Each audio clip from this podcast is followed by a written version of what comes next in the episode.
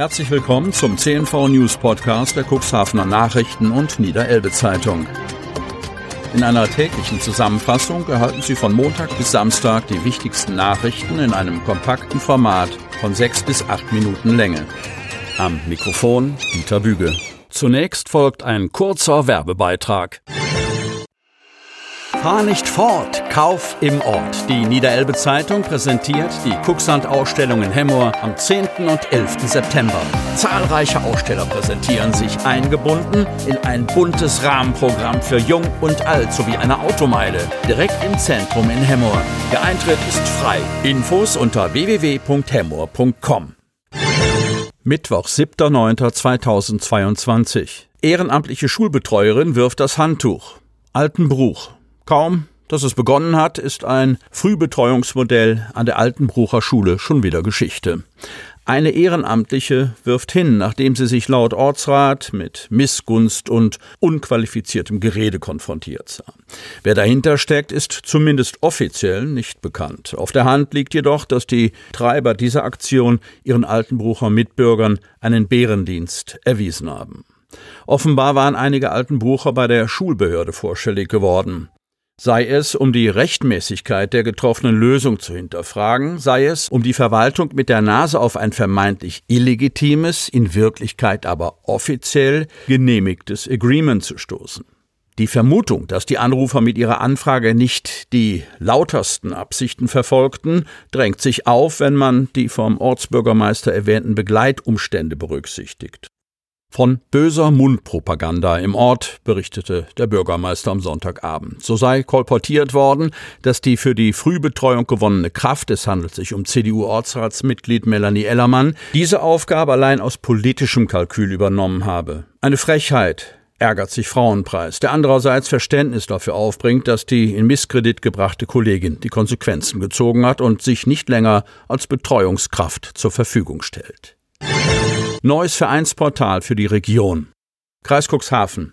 Neue technologische Entwicklungen sorgen dafür, dass auch die Redaktion der Cuxhaven Niederelbe Verlagsgesellschaft als privatwirtschaftliches Medienhaus sich weiterentwickeln muss, um weiterhin und möglichst dauerhaft am Markt bestehen zu können. Daher hat das Medienhaus kürzlich mit Cuxverein ein digitales Vereinsportal ins Leben gerufen, das sich an alle ehrenamtlich organisierten Vereine, Verbände, Organisationen, Bürgergruppen und Initiativen richtet und im Internet unter www.cuxverein.de aufrufbar ist. Die Cuxhavener Nachrichten und die Niederelbe Zeitung bieten auf cuxverein.de eine Plattform, eine Art Facebook für Vereine aus dem Cuxland, auf der Mitglieder oder Vertreter eines jeweiligen Vereins bzw. einer Organisation ihr Engagement für noch mehr Menschen sichtbarer machen können.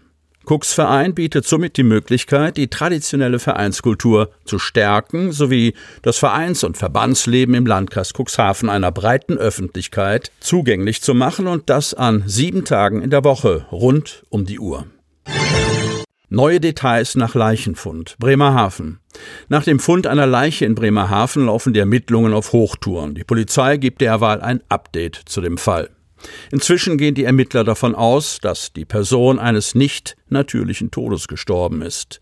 Diesen Verdacht ließen die Auffindesituation und die ersten Erkenntnisse aus der rechtsmedizinischen Untersuchung zu, teilte Seda Demir Gönschi, Sprecherin der Polizei Bremerhaven mit. Über die Identität der Person legen allerdings noch keine Erkenntnisse vor. Ein Passant hatte am Montag den Leichnam unweit des Flusses Geste im Bremerhavener Stadtteil Geestemünde entdeckt und daraufhin die Polizei informiert. Die umfangreichen Ermittlungen der Polizei dauerten laut der Sprecherin weiter an. Bewegungsmangel mit großen Folgen. Kreis Cuxhaven. Immer mehr Kinder und Jugendliche leiden unter Bewegungsmangel. Körperliche Aktivität verliert im heutigen Alltag immer mehr an Bedeutung.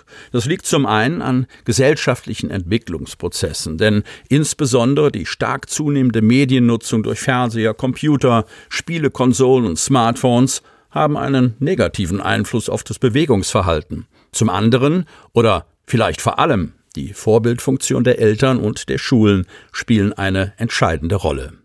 Der Schulsport hat sich verändert. Früher wurde noch geturnt, heute wird nur noch gespielt. Heute steht durch Inklusion und Integration Teamarbeit im Vordergrund. Das ist auch wichtig, aber der sportliche Fokus ist dabei verloren gegangen, erklärt Andrea Strunk vom TSV Otterndorf.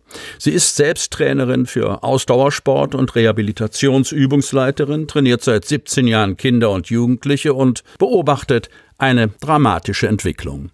Bei den Leichtathletik-Europameisterschaften wurde kürzlich erst gefragt, wo unsere Talente sind. Die Antwort, sie werden im Keim erstickt. Wir haben keine Turnhallen, kein Material, Schwimmhallen, werden geschlossen. Einen großen Anteil an der Misere tragen ihrer Meinung nach die Schulen. Es würde nicht mehr so wie früher geturnt werden, außer in Grundschulen. Vieles im Schulsport ist tabu und zu gefährlich. Klettern, von einem Kasten springen oder am Seil hochhangeln wird alles nicht mehr gemacht, ist zu gefährlich. Manche Schulen haben kaum noch Geräte oder sie sind kaputt. Die Kinder können teilweise die einfachsten Sachen wie balancieren, nicht mehr. Und das räche sich auch später noch. Lerne ein Kind bestimmte Bewegungen nicht, seien Stürze und Verletzungen im Seniorenalter vorprogrammiert. Neuer Impfstoff im Landkreis.